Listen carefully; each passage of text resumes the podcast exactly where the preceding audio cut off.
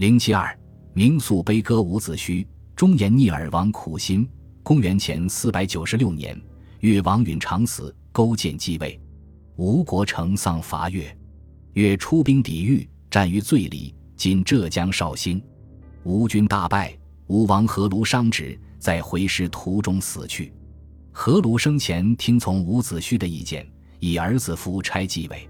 公元前四百九十四年，吴军在富交（今太湖焦山）一举打败越军，勾践无力较量，为了免于亡国，只好接受文种卑辞厚礼向吴请和的建议，派大夫向吴请罪。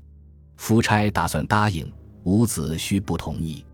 他讲了个夏少康怎样从危险中求生存。发展壮大，终灭政敌韩卓而中兴夏朝的故事，并分析吴越两国同处三江之地不能并存的形势。正当吴国君臣争议未决之际，越庄氏美女八人送给吴太宰伯嚭，太宰伯嚭接受了贿赂，又软硬兼施的使已经开始骄奢自满的夫差终于首肯了这个合议。伍子胥叹道：“姬姓应该衰败了，这是养虎一患。”越国将会发展国力，训练军民。二十年之后，吴国就将变成池沼废墟了。而夫差认为越国力量小，不足为患。公元前四百八十四年，越国军沉入吴朝，贺吴国发起的胜利。吴举朝上下皆大欢喜，独有伍子胥心情沉重。他说：“这是越国存心豢养吴国而已。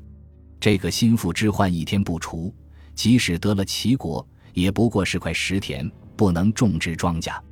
伍子胥的见证，吴王夫差越来越听不进去，加上伯嚭的谗言，夫差对伍子胥越发不满。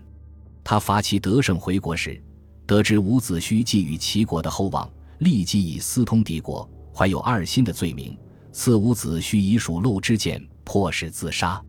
伍子胥始终不渝的抗争至死。死前。他对夫差说：“请把我一双眼睛挂在姑苏城东门，让我看见总有一天越国大军会从这门进来。”夫差恨极枯骨，把他的尸首包在皮革里抛入江中，使之葬于鱼腹。公元前四百七十一年，越国果然灭掉了吴国。